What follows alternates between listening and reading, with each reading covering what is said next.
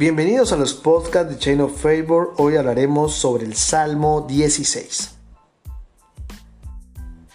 En ese salmo vemos dos enseñanzas muy valiosas para nuestra vida diaria.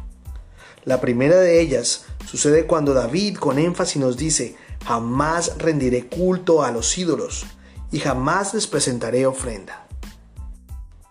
Esta declaración me hizo pensar mucho y preguntarme si realmente yo no le he quitado el primer lugar a Dios. Me di cuenta que muchas veces lo he hecho. En ocasiones le di más valor al trabajo, al descanso o incluso a las personas.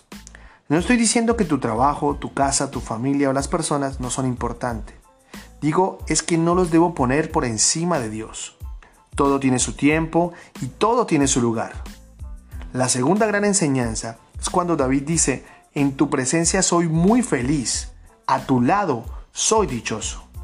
Una señal de que la que has quitado el primer lugar a Dios es cuando en tu vida se va o se ha ido la alegría, la felicidad y el gozo. David dice, en tu presencia soy muy feliz. No solo dice feliz, dice muy feliz. O sea, que la presencia debe ser tu complemento en cada instante.